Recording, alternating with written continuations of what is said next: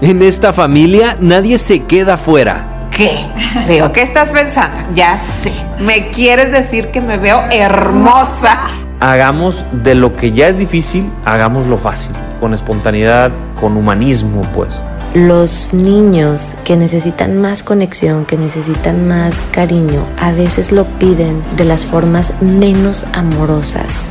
Matrimonios maduros. Lo más trendy para adolescentes. Educación, motivación y conectar con tus emociones. O simplemente para reír y recordar momentos en familia.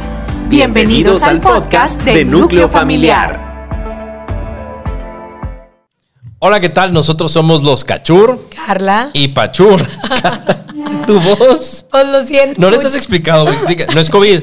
No es No COVID. es COVID, pero primero presenta Mariana. Está acompañándonos nuestra queridísima Mariana Flores. licenciada en nutrición. Pero Ya no voy a decir nada yo, lo por favor. atropello, Siempre lo atropello. No, a ver, vamos por partes. Primero explica a la gente por qué estás así y ahorita vamos a entrar con mi queridísima Mariana. Porque me dio una infección de la garganta que no me cuidé. Mi marido me llevó un date a ver a Camilo. Es mi culpa, ahora es mi culpa. Y Tú también fuiste. Sí, sí, sí. claro, yo lo arrastré conmigo. No, bueno, el- no, pues más bien en el regalo del Día de las Madres, el cual de seguro vieron en los stories que ella me reclamó y que ah, no sí, lo le hicimos. dije, oye, ¿qué vas a querer del día del padre? Y que no, pues nada. Y yo, no, no te voy a regalar nada. Me compraste una pizza del Seven y me compraste unas Teníamos- rosas que se murieron. Y bueno, ahí, vi- ahí blipeas el Seven, ¿verdad? este, Patrocínanos. Sí. Y eh, dije, no, no le voy a comprar nada. Me dice, ¿no te acuerdas? Y yo, ¿de qué? De tu regalo el día de madres. Y yo, pues fue eso. Dijo, ¿en serio? Te voy a llevar a ver a Camilo. Y yo, ¡ah! me sentí súper Se le, mal. había, se le había olvidado Claro que le había le dije, regalado yo no voy a eso. gastar esa cantidad que tú gastaste en tu regalo el día del padre, ¿verdad? Sí, bueno, el punto es que el punto es que por eso está así, por mi culpa, por lo visto. Pero vamos a saltar al tema, ¿te parece? Aquí ya saltemos al tema. ya De nuevo, presentando nuevamente a mi querida Mariana Flores. Licenciada en nutrición. Y el día de hoy vamos a hablar de un tema súper importante, este, que es toda la parte de la nutrición eh, en, en la, bueno, alrededor de lo que pasa en el tema gestacional. Particularmente el enfoque que hemos estado hablando es preconcepción, ¿correcto? Exactamente. Bueno, pues Mariana, muchísimas gracias por estar aquí. Y bueno, primero que nada, la primera pregunta antes de arrancar con todo un tema bastante bien construido es, ¿qué pasó en tu vida? ¿Qué te inspiró o qué, qué te llamó la atención de esto para que tú te dedicaras por esta línea del tema de, de la, concep- de la nutrición? De la concepción. la nutrición alrededor de, de- de la gestación. Me encanta su dinámica. Ay, o sea, me encanta como tipo los dos se ríen y sus chistes y cueros. Todo. Sí, cueros.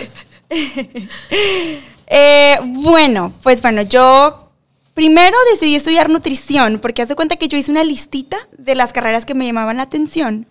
Entre ellas nutrición y yo iba con los directores de carrera de que, a ver, enamórame de tu carrera. ¿Cuál es el plan de estudios? ¿En qué puedo trabajar? ¿Qué puedo hacer? Y cuando vi la de nutrición, sentí bien bonito porque me di cuenta que podía ser una herramienta para ayudarle a las personas a disfrutar más la vida. Que yo decía, híjole, la calidad de vida puede mejorar muchísimo con una nutrición adecuada y creo que la vida es hermosa y hay mucho jugo que exprimirle, ahí voy. Entonces, por eso decidí la carrera, pero después, eh, ¿por qué decidí esta ramita del inicio de la vida que, que abarca preconcepción, embarazo, lactancia y bebés hasta los 24 meses? Decidí esto porque a mí me encanta ver una mujer embarazada. O sea, yo veía una, una mujer Eres embarazada. de las que va y le toca la panza. Intensa, ya sé. Seguro, seguro pide permiso. Eso, gracias, sí, me conoces. Sí, no, bueno, no, lo que pasa es que, Permiso. es que, es que a Carla, o sea, era de que, ay, quiero. Y Carla, a ver, No me toques. primero pregúntame, tal vez no estoy de humor. Totalmente de acuerdo. no llegó tocando a la gente. O sea, Totalmente de acuerdo. Aunque es intensamente, soy intensa. Siempre, la verdad, también soy muy empática y Pregunta. toda la vida he preguntado, ay, ¿podría tocar tu pancita? Y así, yo feliz. Y luego también, ya viéndolo de un aspecto más clínico, como que viendo a mi alrededor, viendo muchísimos casos de diabetes, hipertensión, obesidad y demás, y yo, ay, perdón, le pegué a la mesa. no Una pasa disculpa. nada. Es parte de. Si es la escucharon. Hay una disculpa por el terremoto. Este, ¿Veías esto? yo alrededor? veía esto alrededor y yo, ¿cómo se puede comenzar a prevenir esto? Y después, yo creo que el tercer punto que más, más me guió a esto era la relación con la comida. En todo mi estudio de carrera y durante, durante mi trabajo, porque siempre trabajé y estudié y, y estuve mucho en contacto con múltiples pacientes adultos para consulta general de nutrición y yo veía cómo las personas realmente le estaban pasando muy mal al momento de comer y se hablaban muy feo a sus cuerpos y también hacían muchas conductas compensa- compensatorias de, híjole, comí tal cosa, entonces ahora tengo que hacer más ejercicio o tengo que dejar de comer un tiempo de comida. Me tengo que castigar. Me tengo que castigar, me porté mal y, y todo tan abrumador y yo, no, no, no, o sea, yo quería como que un apapacho de que, a ver, no, no, no. no Quiéranse tantito. no necesitas ser así. Y yo me puse a pensar, necesito llegar antes. Necesito llegar antes para evitar esto. Y dije, ¿sabes qué? Inicio de la vida. Si puedo prevenir, al menos en algún porcentaje que pasen estas cosas, Es el lenguaje que maneja la sociedad, de que hablábamos, de que voy a pecar con esto. Y, ay, no, me voy a matar en la caminadora, o me voy a ir a correr porque me comí una torta de chilaquil, o lo que sea. Qué padre que lo puedas evitar desde antes.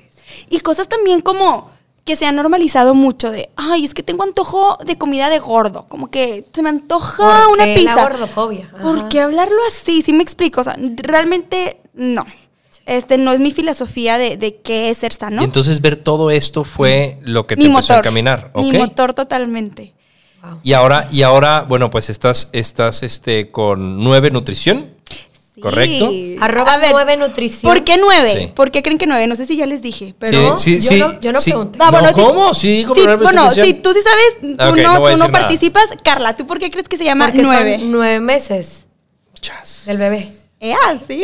O sea, como coloquial, en realidad pueden ser más, menos, ¿verdad? Pero como coloquialmente conocemos los nueve meses del embarazo, Me encanta. dije, quiero un nombre diferente. Y fue como que nueve. O sea, todo lo que engloba antes, durante y después del embarazo. Ok. Sí. Entonces, Muy bien. ahí Y- estoy. Y, entonces estás, estás en este tema, este, y de hecho ahorita vamos a ahondar un poquito, pero en, en- en- en lo que estás atendiendo, pero había uno de los retos que, que platicábamos antes de la grabación que me llamaron mucho la atención y vale la pena comentarlos. Este, culturalmente estamos hablando de la nutrición que se le atañe mucho a la mujer en el tema del embarazo. Porque es la que va a cargar al crío. Porque es la, la que carga con el niño y es la que lo nutre. Y es cuando de repente está en el mal humor y le dices, no has hecho nada en todo el día. Claro que hoy hice ojitos y manitas. Ay, no estás Entonces- sacando trauma. Perdón. No, entonces uno No dice, bueno, trauma. pues de que hiciste los ojitos y manitas. Este, y entonces se le, se le atañe mucho a la mujer. Pero había uno de los temas que platicabas muy padres. Este, que el hombre también tiene una participación súper importante en esto. ¿Esto lo ves como un reto? Al menos a nivel cultural o algo así. Sí, totalmente. O sea, no solamente la, la- la etapa preconcepcional, este, sino... Ay, me trabé, una disculpa. Ahí me Ernesto. Ahí va la pausa, ahí voy. Ok. sí, fíjate que sí lo veo como un reto. eh, el simplemente concientizar, o sea, que las personas sepan que estas etapas son importantes. Eh, ahorita, por ejemplo, yo que veo mucho a los bebés y que tienen la mamá y el papá la asesoría con los bebés y vienen las abuelitas y los abuelitos y se informan y muchos me dicen, a ver, qué esperanzas que en mi época hubiera una asesoría de alimentación complementaria. I- Incluso amigas me dicen, ah, es que te dedicas a bajar de peso a bebés gorditos. Y yo, no. Ah, su Sí, la- sí, ¿qué? y yo, es que no, y es que también Que es un el- bebé gordito no está mal, no está Es mal. lo más ¿verdad? delicioso que hay. o sea. Sí. Más, o sea, mi comentario va más por el punto de que muchas personas tienen esta noción de que la nutrición va únicamente para cierto aspecto corporal, ¿no? Está cañón, porque la nutrición juega un papel demasiado importante e- en el cuerpo. O sea, imagínense que más del 80% del cerebro del ser humano se desarrolla antes de los tres años. Y Claro. claro, que la nutrición que tenga ese bebé va a impactar toda la vida. Claro. O sea, yo le digo a mis familias de que imagínate que a los 25 años tu hijo o tu hija te dicen, ay, quiero emprender un negocio, o quiero tener mayor inteligencia emocional, o quiero aprender flamenco. No te tienes que esperar 25 años, porque la estructura principal del cerebro de tu bebé es en el inicio de la vida. O sea, hay mucho que se puede hacer. Entonces, la nutrición juega un papel crítico. ¿Sí y me es, explico? Y, y es para todos. Es para no es nada más para la mamá que va a cargar con el bebé o la papillita que le vas a hacer al bebé. Exacto, y como que mucha gente todavía no sabe esa importancia. Entonces, ese es uno de los retos, que la- las familias se tomen el tiempo tanto de prepararse para el embarazo, de cuidar el embarazo y también principalmente de los primeros años de vida de sus hijos. O sea, que no vean el ir con una especialista en nutrición infantil como, ay, pues nada más para que prevenga que mi hijo sea gordito. No, o sea, va mucho más allá. ¿Sí me explico? Y también, y también una de las cosas que decía es el tema de la información. Este, en el ambiente hay mucha información y también puede haber desinformación. Sí. Y ahorita con redes sociales, al menos, este, sí, a veces me dicen mis familias de que es que con redes sociales un arma de doble filo. Me Claro. encanta porque creo que es una manera de conectar con gente tan preciosa alrededor del mundo y de brindar información y educar. Padrísimo. Pero también Hay es- mucho hate. hay una avalancha de información y siento que la gente se confunde mucho y con justo estos temas hay mucha controversia. O sea, si de por sí en la ciencia en general hay controversia, en estos temas, oigan, de verdad, la mitad de los artículos están a favor de una cosa, la otra la mitad está a favor de otra cosa y es como, Como lo que platicábamos ahorita, que te digo que parte de cómo, cómo decir que una persona Sí, no, le lo- llega el lo- agua al tinaco. Que no, que no habían, que no habían consumido suficiente ácido, fólico las Sí, mamás. ay, su mamá no consumió suficiente ácido fólico en su embarazo. Y tú me dijiste, oye, es que el ácido fólico ya no está de moda, por así decirlo. Ajá. Está esta otra cosa. sí, que están muchos artículos diciendo de que es que se debería de cambiar el ácido fólico por metilfolato, que al final del día son dos versiones de una misma vitamina, pero se ha visto que el metilfolato tiene eh, eh, pues un mayor impacto en absorción. Es más natural, también lo decías. Pero entonces hay muchos estudios que se inclinan al metilfolato, pero las guías formales aún no cambian la indicación. Entonces ahí estoy yo. De verdad que yo me sentía, cuando empecé a estudiar todo esto, yo sí de por sí soy petito, o sea, yo ahí, mini Winnie, nadando en un océano sin fin. O sea, yo de verdad soy mucho, muy visual y me proyectaba y yo, ay, es que así me siento, o sea, siento que estoy nadando y no llego a una orilla, no llego a un lugar donde pueda yo decir, ah. Y ahorita después de, de De este tiempo trabajándolo y De este demás. tiempo en que me he enfocado eh, muchísimo más en, en- en leer y leer y leer y entender y entender y entender, ya me siento en un charquito. O sea, obviamente es importante seguir actualizándome y conociendo más, pero no sé. Al menos ya tienes una guía de, de- de por dónde va la información y también estar de acuerdo que Sí. hay información, hay clara desinformación y hay cosas que todavía nos faltan por aprender. Exacto. Porque pues de eso se trata la ciencia en general. Totalmente. Y cada persona es única, es un mundo y todo tipo de recomendaciones necesitan ser personalizadas. Perfecto. Y ahora, uno de los temas a los que sí me gustaría, eh, más bien, al tema que sí me gustaría saltar es este, nutrición trimestre cero. Me encantó el comentario de trimestre cero porque no lo había escuchado y usualmente uno se basa en los trimestres del embarazo. Cuando dices trimestre cero es que todavía no hay embarazo. Exacto. ¿De qué se trata? O sea, se trata de que, ok, vamos a empezar a intentar a tener un bebé. Y entonces ahí te pones las pilas. El periodo. O desde ya ahorita. ¿Cómo o- era el periodo preconcepcional? Ajá. Exacto. ¿Qué es esto? Sí, sí, sí. A mí también me encanta el nombre trimestre cero porque creo que explica muy padre de, a ver, cero, o sea, no ha empezado el embarazo, ¿qué onda con esto? Lo usan muchísimo eh, revistas de salud para referirse justo al periodo preconcepcional. Ok. Entonces, el periodo preconcepcional lo podemos ver de dos grandes maneras. Desde el enfoque de salud pública, entonces, pues a ver, todo lo de antes del embarazo podría ser a partir de que el hombre y la mujer o el niño y la niña ya están en edad de reproductiva. ¿Por qué? Porque pues ahí ya tendrían la capacidad de concebir. Entonces, eso pudiera ser un periodo preconcepcional. Ok. Como les digo, a nivel general, salud pública. Cuando una persona está en edad de Fértil. reproducción, en edad fértil, se acabó. Exacto. Pero ahorita lo que vamos a hacer, esta platiquita muy puntual y muy interesante, es en el periodo preconcepcional personal eh, o de pareja, ¿no? Entonces, como em, ahorita la ciencia está muy, muy contenta. Bueno, yo le pongo eso. La veo muy contenta. Sí, qué padre, la ciencia está súper feliz.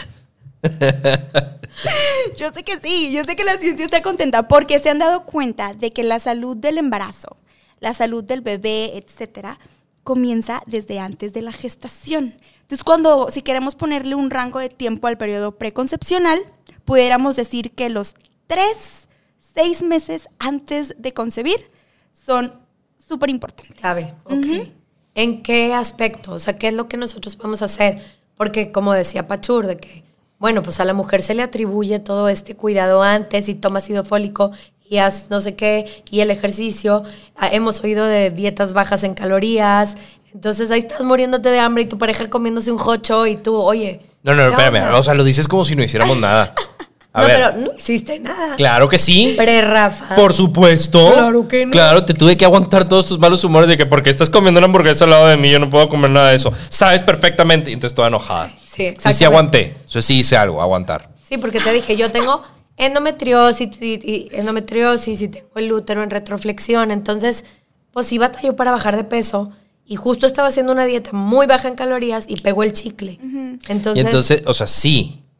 Todo eso. Y se le atribuye a la mujer. ajá. Pero, ¿qué hacer en este O sea, en este ¿cómo caso. ayuda el hombre? Yo, yo- ¿Cómo ayudo? Como ¿Cómo si no hiciéramos nada, Dios mío. Pones tu esperma nada más. Entonces está está súper interesante lo que dicen porque pues, es, es la mentalidad de la mayoría de las personas. Me tocó una vez en consulta que estaba la, la mamá y el papá, porque era consulta de, de alimentación complementaria, ¿no? De los bebés. Y el papá súper orgulloso me dice, es que mi esposa se suplementó antes, durante y después del embarazo. Muy orgulloso, ¿sabes? Como que es que mi esposa lo hizo. Y yo le quería decir, ahí no me atreví porque pues también soy oportuna y sé cuándo, ajá, antes no era tanto, ya he trabajado la prudencia. Pero bueno, yo le quería decir, es que qué padre que tu esposa lo hizo, pero es que tú también jugaste un rol súper importante en esto y tal vez tú también te tenías que haber suplementado, ¿no? Entonces, vamos a ver por qué, o sea, por qué un hombre también podría prepararse para el embarazo, aunque no vaya a ser la persona que esté cargando al bebé. Ok.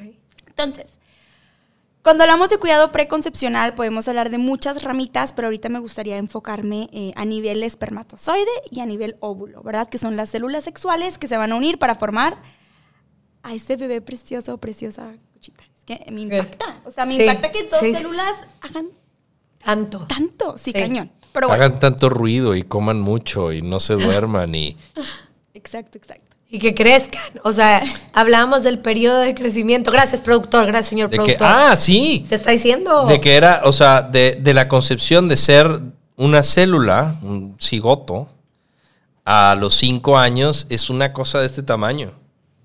Así, ruidosa. Lo, lo que más va a crecer en toda su vida, ya después.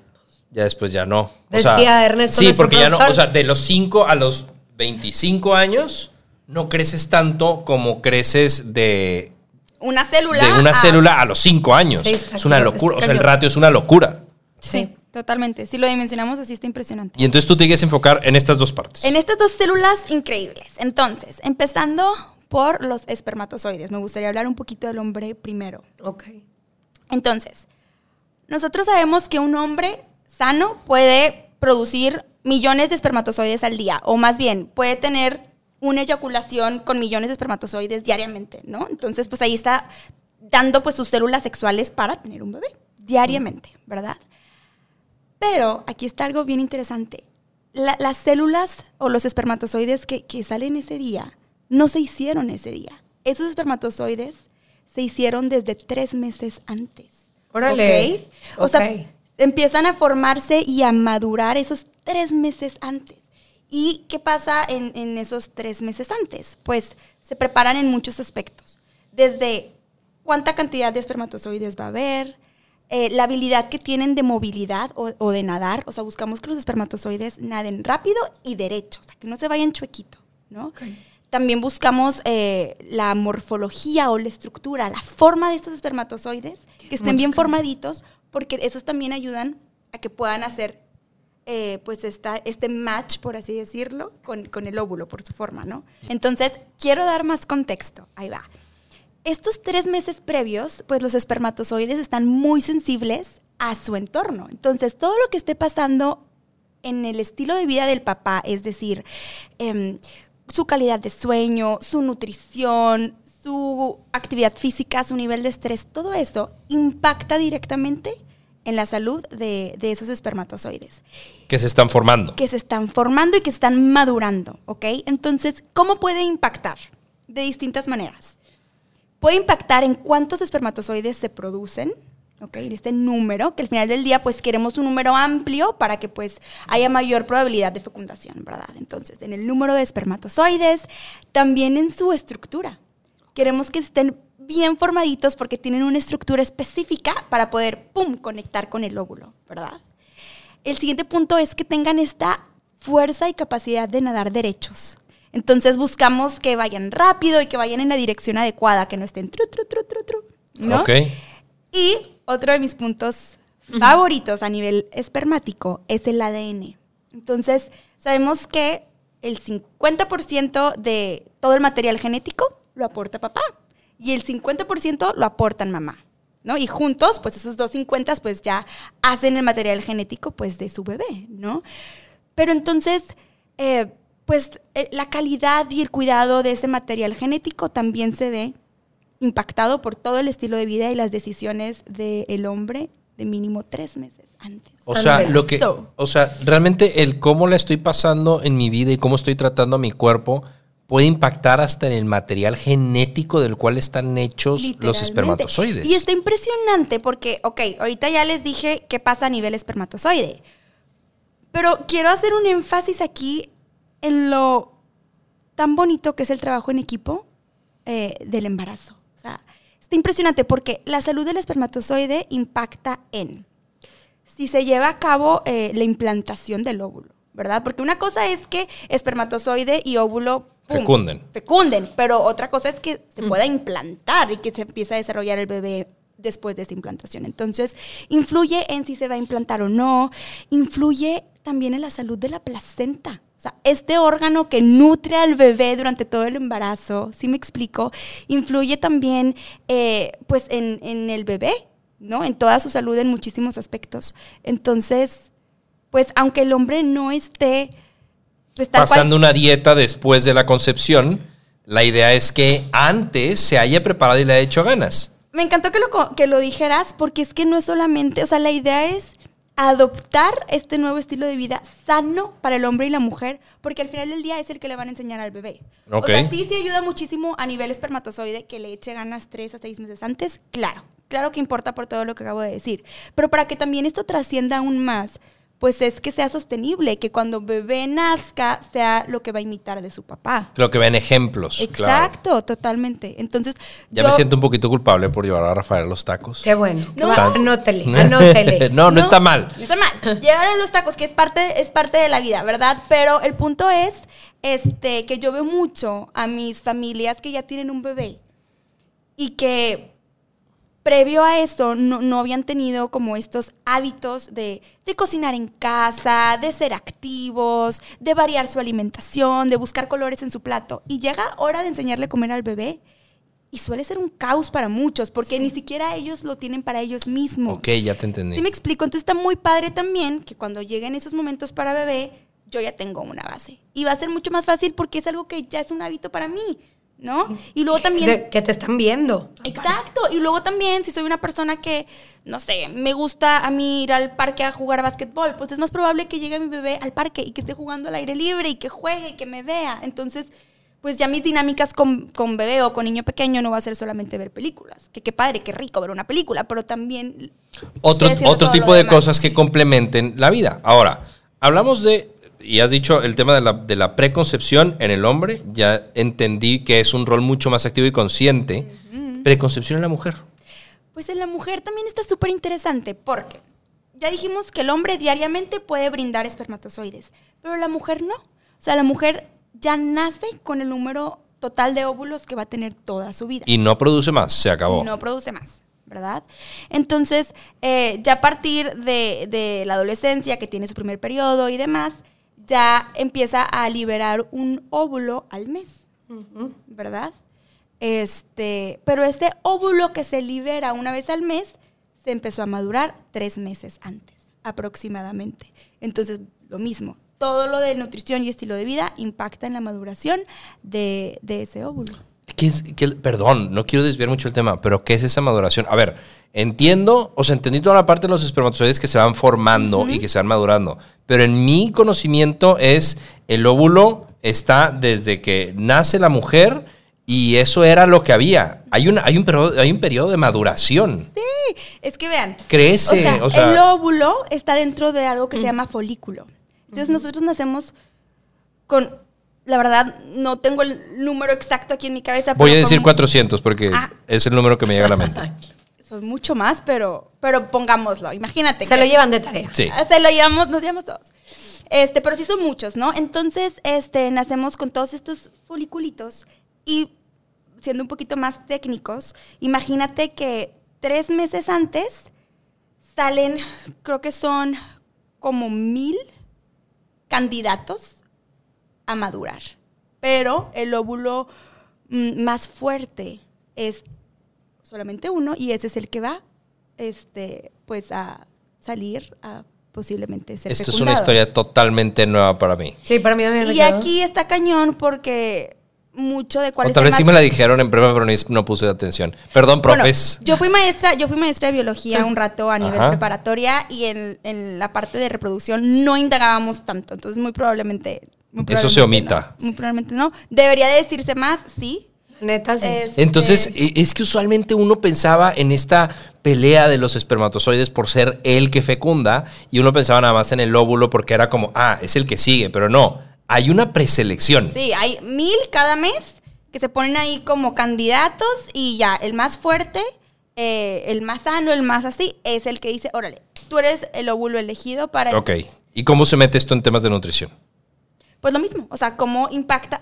Los óvulos tienen muchísimos eh, receptores de, por ejemplo, eh, vitamina D, que es súper importante para su maduración, su crecimiento, y al final del día, pues son células. Y todas nuestras células están hechas de proteínas, carbohidratos, grasas. Entonces, claro que, que impacta directamente en su maduración, formación, etcétera. Y entonces esto, o sea, ya, ya me queda mucho más claro la parte del trabajo en equipo, preconcepción, este, y la trascendencia de cómo continuar con esos hábitos hasta el nacimiento y la vida de, de mi hijo. Sí, para todos juntos ser una familia más saludable. No solamente enfocarnos en enseñarle al bebé a comer zanahoria. No, ¿para qué le enseño al bebé a comer zanahoria? Si yo no como zanahoria, hay que comer zanahoria todos. ¿Sí me explico? Para Y- que sea sostenible. Y entonces, ¿qué, o sea, la- a la pregunta de qué podemos hacer en este aspecto, ¿qué, qué- qué O recomendaciones sea, tienes? nosotros llegamos contigo, Mariana, ayúdanos, queremos tener otro bebé. Haz de cuenta. Y ¿Qué- queremos aprovechar nuestro periodo preconcepción para hacer las cosas bien. Ok, ay, me emocioné, me, lo- me Ay, no, esto es Lo solo un protocolo. Y yo, ay, wow, qué honor sería, imagínate. ay, no. Claro que vamos a ir contigo. No, pero qué, o sea, ¿qué es lo que tú haces? Oye, ¿sabes qué, Carla? Esta dieta es para ti. Chur, esta dieta es para ti. Bueno, de hecho, no doy menús. Ok. No me gusta, no se me hace sostenible. ok. Eh, me gusta- opciones. Me gusta más como centrarnos en estos son los nutrientes críticos, cómo los podemos incorporar en la alimentación. ¿Dónde están? dónde están, hay que tenerlos a la mano, inspiración, la, la, la. Este, tocar base con, con, por ejemplo, deficiencias nutricionales. Sí es importante hacer como algunos examencitos para ver cómo estamos de deficiencias, porque, por ejemplo, en, en el aspecto del hombre, pues para toda la calidad de ese óvulo y ese espermatozoide, por ejemplo, necesita mucho zinc, mucho selenio, etcétera. Pero también, por ejemplo, algo que se me hace bien bonito y bien importante en la mujer es que entre al embarazo con reservas. O sea, buscamos que no entre deficiente de nutrientes al embarazo, ¿verdad? Entonces, que entre con sus reservas, que arreglemos esas deficiencias, porque eso incluso se traduce en un mejor posparto.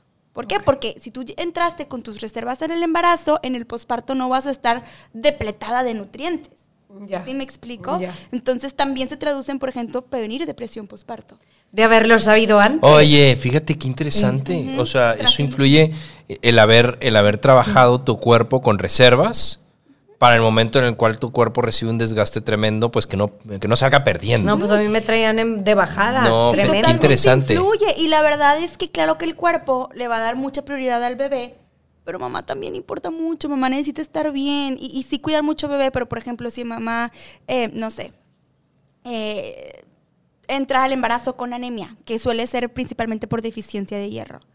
Híjole, eh, la anemia después influye en los glóbulos rojos, que son los que llevan el oxígeno al bebé y el oxígeno que lleva todos estos nutrientes para el desarrollo. ¿Sí me explico? Entonces, notas a una mamá con anemia y luego le quieren inyectar hierro o suplementar cantidades altas de hierro y eso le va a dar mucha náusea a la mamá, etcétera. O sea, muchas cosas que se pueden evitar, ¿no? O por ejemplo, la, la diabetes gestacional, que Muy también común. muy común, pero si tuvieran las personas el cuidado preconcepcional, pues la probabilidad de tener diabetes gestacional disminuiría, ¿verdad? Si checamos cómo estás desde antes con tu glucosa, con tu insulina, con la manera en la que armas tus platillos para favorecer de manera hormonal tu respuesta a los alimentos. Entonces son muchas cosas, este, pues muy importantes que, que, que se pueden hacer. Incluso, por ejemplo, yo también les pido que se chequen la glándula tiroidea. Ah, sí, claro, exámenes de tiroides y demás. Está cañón, o sea, realmente, este, el bienestar de, la glándula tiroidea influye mucho en el desarrollo del cerebro del bebé. Y, y en muchas cosas, incluso a veces es una razón eh, por la que hay un aborto espontáneo. También pudiera ser. Porque no, porque no hubo como estos, estos cuidados. Se me hace, se me hace fantástico. Exámenes antes de. Ok. Y todo este cuidado. Perfecto. Sí, sí, sí. Eh, Ahora, ahora había uno de los temas que a mí me interesaba mucho, porque esto habla del trabajo en equipo, tanto de lo que el hombre y la mujer pueden hacer previo, durante y hasta el nacimiento. Este, ¿qué de la, de la genética? Finalmente, para mí hay temas como predisposiciones genéticas en el tema de la nutrición. Y sé que hay algunos puntos como un doble clic en estos temas contigo. Totalmente. Quiero compartir un término que me encanta, que tal vez si lo escuchamos la primera vez es de que, "Ay, qué raro. Pero Ajá. luego yo soy mucho, al menos así era con mis estudiantes, de tipo romper la palabra y desglosar. Claro. ¿Qué es este La, la A que le etimología. entiendas. Ándale, a que te quede claro. Exacto. Carla, tú también fuiste maestra, ¿verdad? Sí, ¿O no? sí, sí. Después platicamos, qué padre. Luego platicamos. Qué padre, Es súper, súper bonita experiencia. Sí, la verdad, sí. Pero bueno, ay, y Pachur también. Ay, aquí los tres fuimos Los maestros. tres maestros. Compartimos Y la a mí nadie me, re- a mí nadie me felicitó el 15 de marzo. Pues es que no estás ejerciendo ahorita. Ahorita no estoy ejerciendo. Eso- Ninguno de los tres Ni estamos yo. ejerciendo. No, ninguno ¿Ni de los tres andamos en pausa, pero yo creo que en algún punto felices podríamos Yo sí, sin broncas. Sin broncas. Pero bueno, platícanos cómo Perdón, partes desvío, que me esta desvío, palabra. me desvío. Pues vamos. Este, ok, tocando base con, con la genética. Este, este término, eh, bueno, primero antes, ¿qué es la genética? ¿No? Entonces, como yo decía hace rato, tenemos 50% de información de mamá, 50% de información de papá, todos, ¿verdad? Y en la genética están, es, pues todas las instrucciones es este manual de cómo va a funcionar nuestro cuerpo. Entonces, tiene la instrucción de qué, qué va a ser cada célula, cómo funcionar, eh, qué enfermedades ya tenemos como de cierta A qué eres manera. propenso. A qué eres propenso, todo ahí bien apuntadito, ¿verdad? Entonces, esa es la genética, ese es el librito. Pero hoy se sabe un término que se conoce como epigenética. Entonces, epi, ¿qué significa? Sobre. Está sobre la genética. Entonces, ahí está tu información, ¿verdad? La epigenética no la borra, ¿no? Pero sí puede em, eh, poner candaditos o puede eh, decidir si algo se va a expresar o no. Si una indicación se va a expresar o no se va a Y cuando dices indicaciones, por ejemplo, cuando hablamos acerca de una persona puede ser o propensa a cierto deporte o propenso a, cierto enfer- a cierta enfermedad. Exacto. Sí, totalmente. Entonces, por ejemplo, Y tú estás hablando de candadearlos. Ay, sí, estos candaditos. Qué emoción, qué emoción. Ponerle candaditos. Qué padre. Sí. Sí. sí, sí, Entonces, por ejemplo, si yo ya genéticamente, porque en mi familia ha habido mucha historia de enfermedad cardiovascular, pues bueno, muy probablemente pues tengo yo esa predisposición genética, ¿verdad? Que pues probablemente se la- Moriré de un infarto. te la puedo pasar a, mi, a mi bebé. Pero con, con esta epigenética, si yo estos tres, seis meses antes del embarazo, si se puede más, qué mejor, pero tres, seis meses, tengo un estilo de vida eh, pues sano, ¿no? Duermo súper bien y manejo mi estrés y mis alimentos, ¿sabes? Entonces yo empiezo a poner candaditos en genes que puedan ser propensos a una enfermedad eh, cardiovascular, ¿verdad? Porque estoy, estoy, sí, o sea, los estoy silenciando, los estoy, los estoy apagando. Entonces, si yo hago eso previo al embarazo, le paso la genética a mi bebé con esos candaditos, ¿no? Algo que sí se sabe es que una vez que ya se une la información de, de mamá y papá, muchos de esos candaditos se caen y le dan como la oportunidad al, al bebé de crear nuevos candaditos. Pero no todos se caen, varios se quedan. Entonces ahí es bien cañón para mí este pensamiento de que lo que hace mamá y papá previo al embarazo no solamente ayuda a programar salud para su bebé, sino incluso también para sus nietos, porque la genética del bebé se le va a pa- Pasa de generación en pasa generación. de generación en generación. Y entonces ponle tú que yo he trabajado en 100 de mis millones de defectos, trabajé en 100. Y entonces puse 100 En candados. 100 candados.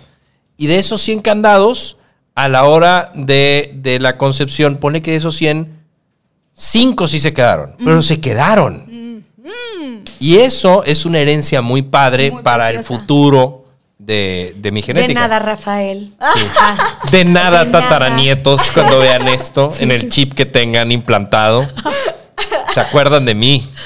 No, está, está bien bonito y me encanta que lo digan así porque siempre era decir, wow, o sea, todo lo que estoy haciendo. Yo lo hice. Para mis posibles futuros nietos. O sea, pum, ¿me explico? Sí. Wow. Ahora, este poder de la epigenética lo, eh, va disminuyendo con la edad, pero a cualquier edad podemos poner estos candaditos dependiendo de nuestro estilo de vida. Pero lo que está todavía más impresionante, yo sé que ya todo ha estado muy impresionante, pero ahora voy a Es que agregarle sigue más impresión. impresionante. Voy a agregarle más impresión. Este, es que Es que. es que. Yo estoy, perdón, es que estoy súper emocionado. De verdad Yo está. ya le pegué a la mesa. No, no, eso que es. Yo estoy, yo estoy bien emocionado. importa. O sea, está, está padre. Entonces- ¿Ven este rostro, tataranietos? De nada. Ay, ya. De nada. Sí, ya sé, ya supéralo, ¿sí? Ok. Uno hace más. Perdóname. Uno hace más. Oye, tú creas un órgano, la placenta. Claro. O sea, no manches, pero ya dijimos al principio que influye mucho la salud de la placenta. Lo que Pero toca. llegaba- Pero qué onda que hiciste un órgano nuevo. O sea, Claro. Que solo está para el embarazo y luego se va. O sea, pum. No, y luego este me decía, ¿y qué, qué, qué estás haciendo? ¿Qué? Y yo, pues me acabo de echar una siesta de nada más cuatro horas. Nada más cuatro horas. Y yo, vato, estoy haciendo un- una personita aquí Las adentro. piernitas de Estoy Rafael. formando las orejitas y las piernitas y todo. Pero sí. Este. oh, oh, ay, ¿me recuerdas qué iba a decir? Estábamos con lo de la epigenética y la plasticidad del ah, cerebro. ah, sí, justo. Entonces, lo que yo decía de todavía meterle más Emoción. em- emoción es que, aunque yo puedo tener estos cambios epigenéticos durante toda mi vida, donde se ha visto que tienes más capacidad de hacer estos cambios epigenéticos es desde la gestación hasta los dos años después del nacimiento. Entonces, estos primeros dos años de vida, pues un bebé es como una computadora que puedes programar o una plastilina, que todo lo que esté en su entorno, pues pudiera beneficiarle en la etapa adulta muchísimo. ¿Sí me explico? Entonces yo le digo mucho a mis familias, hay que comer, jugar y amar. O sea, comer los nutrientes adecuados para ese desarrollo y ese del cerebro y del cuerpo y etcétera, de esos cambios epigenéticos. Pero también jugar, o sea, brindar este, esos estímulos para que el cerebro se vaya desarrollando y amar. Un cerebro se desarrolla mejor en un entorno amoroso. Mucho papacho, mucho beso, mucho acompañamiento emocional influye este, Dos años. impresionantemente. Los primeros dos años son una ventana muy valiosa, muy, muy valiosa. Y como es ventana, se cierra, se cierra esa oportunidad. Siempre hay cosas que podemos hacer, sí. Para Pero- mejorar, Pero para un impacto muy, muy, muy pronunciado, esos primeros dos años son... Y gestación. Es un término eh, que les va a gustar, busquen, se llama los primeros mil días de vida. Órale, ok. Muy bien, sí, sí, lo buscaremos. Y luego también hablábamos de los hábitos en casa. O sea, ¿qué podemos ir haciendo para, para que esto salga bien, para que este bebé esté bien y todo? Claro, o sea, pues como hablábamos hace un ratito, claro que es súper importante esa preparación previa y todo lo que pase durante el embarazo, pero yo creo que al final del día eh, el tener este ejemplo, ¿no? De ser aventureros para comer, ¿no? A veces comemos las mismas cinco frutas, las mismas tres verduras y de ahí nos salimos y el momento de que es momento de enseñarle a bebé el mundo de la comida es de que, ay, pues sí quiero que mi bebé coma de todo, pero yo no como nada. No, y yo se lo digo de que a mamá no le gusta el atún, pero a mí sí, y yo bruto. O sea, ya. Pero también, o sea, es esa parte, ¿no? De, de ser, ser, ejem- ser conscientes del ejemplo que damos y, del- y de ser creativos también en la nutrición. E involucrarlos en la cocina, también decías. Amo, me encanta también involucrarlos en la cocina porque los primeros años ponemos semillitas para todo, ¿no? Entonces, qué padre plantar esas semillitas desde bebés de, oye, pues no significa que vaya a ser chef de grande, ¿verdad? Pero que tenga 10 años y sepa hacer otra cosa que no sea quesadillas y cereal, o no sé, la Sí, sí, lo más práctico para Ajá, mamá. O sea, que, que, que, que desde chiquitos tengan este contacto con, con la cocina. Creo que es uno de los hábitos más bonitos que podemos dar en la etapa adulta, porque estar cocinando en casa definitivamente promueve salud. Claro. ¿verdad? Qué rico comer fuera, obvio. Y apreciar, y apreciar la, la- la cocina, lo que cuesta hacer algo, prepararlo. eh, la parte de los ingredientes, saber qué cosas me hacen bien, saber qué cosas disfruto, pero tal vez no me hacen tan bien, entonces es bueno que no sea tan seguido, pero sí disfrutarlo. Claro. Como le decía al principio, tener esa buena relación con la comida es algo que también desde chiquitos se, se enseña, ¿no? O sea, una de mis metas es que, o sea, mis bebés que, que he tenido en consulta, cuando tengan sus cenas de Navidad, coman a gusto, que no sé de que, oh, ya llegó la cena de Navidad, me voy a atascar, y luego al día siguiente se digan, ay, comí un chorro, y, eh, o sea, ese tipo de cosas que yo escucho, escuchar, escucho mucho, a los- a los- que escucho mucho a los adultos decir, ¿no? O que le tienen miedo, que que, ay, no, chin, ya voy a ir a la cena, no, pues ni Todos modo". los carbohidratos, que si el panecito, que si el espagueti. Y si la gente no estuviera tan limitada todo el tiempo, sabría comer a gusto en su cena de Navidad. No tendría que sentir esa sensación de es ahora o nunca. Ese se me hace otro de los retos sociales tan tremendos que hay, que es, de nuevo, tratarse, tratarse como con toda esa culpabilidad. este, y luego esa es una parte que se hereda. La idea es disfrutarlo. Totalmente. Y, y- y por último, uno de los puntos que, que mencionabas y, y me gustaba mucho, porque yo no entendía bien el concepto de, de- de invertir en la primera infancia. ¿Qué es esto de invertir en la primera infancia? O sea, es todo lo que estamos viviendo en estos primeros mil días. Exacto, sí, sí, sí. Entonces, o sea, realmente en, en mi cabeza, en mi mundo ideal, y no solamente en mi cabeza, ¿verdad? Pero lo que dicen muchos artículos es que si el gobierno hiciera un esfuerzo por el cuidado durante estos primeros años de vida, que pues ya sabemos que también el embarazo y previo al embarazo impacta muchísimos. Entonces, en todo este primer inicio de vida, híjole, el país se iría para arriba. ¿Por qué? Porque se traduce en mayor salud y esos bebés van a ser adultos que van a estar trabajando en las empresas o van a ser emprendedores o también van a tener pues su rol en la sociedad de manera emocional, ¿no? Tener un mejor manejo emocional de grandes y demás. Entonces, Menos enfermedades, enfermedades. Este, más inteligencia emocional, mejor salud, etcétera. Entonces, este tema nos Ah, este tema. Entonces, realmente este tema nos involucra a todos, porque yo creo que todos estamos conectados y si tú estás bien, yo estoy bien y todos somos un equipo y pues sí, o sea, a mí me encantaría que personas que tal vez estén escuchando este podcast y yo sé que se llama núcleo familiar y que muy probablemente son familias, pero si por alguna razón tú, este, eh, pues no estás buscando tener un bebé, bueno, también paréntesis, yo sé que también hay familias que no tienen bebés. Exactamente. Pero hay de todo. no, hay gente o, o- o- o que no tuvieron pareja o que simplemente no quieren y demás. Sí, pero si eres, una- si eres un ser humano, punto, independientemente de que quieras tener o no bebés, qué padre que tengas esta información en tu cabeza para que la puedas compartir. Claro. De, de concientizar a los demás, no decirle a los demás qué hacer, pero si estás hablando con tu prima y sabes que tu prima quiere tener un bebé, oye, prima, el otro día escuché que el periodo preque- preconcepcional es importante, igual y sería padre que tipo investigaras un poquito más. Y con que cada persona esté poniendo un poquito de esta conversación sobre la mesa, pues cada vez más personas nos informamos y Se Pues- cambia, se cambia el futuro de hay, nuestra hay nación. una frase de la UNICEF que dice, si cambiamos el inicio de la vida, podemos cambiar el resto de la historia, ¿no? Entonces todo comienza ahí. En el, en el núcleo familiar. En el núcleo familiar. Oye, Mariana, por favor, danos tus redes sociales, cómo te pueden contactar en Instagram y Facebook, no sé si manejas, y ahorita los chavorrucos La- ya no manejamos Facebook. Empecemos Este, con Instagram, que creo que es el más importante, ¿no? ¿Cuál es tu Instagram? Sí, Facebook no, no tengo cuenta de Facebook. Sí abrí una, pero la verdad es que no le he hecho amor, no le, no le he subido nada. Ok. Pero Instagram sí se llama 9 con letra punto nutrición. Este, ahí podemos estar en contacto y ahí está la liga también a un WhatsApp donde podemos platicar y con mucho gusto compartir informes de todos los distintos acompañamientos para Y de, estas los, y de los programas. Sí, porque nos estabas platicando que te estás, ahorita te estás entrando en el trimestre cero. Ajá, y pero en bebés. también, y en bebés.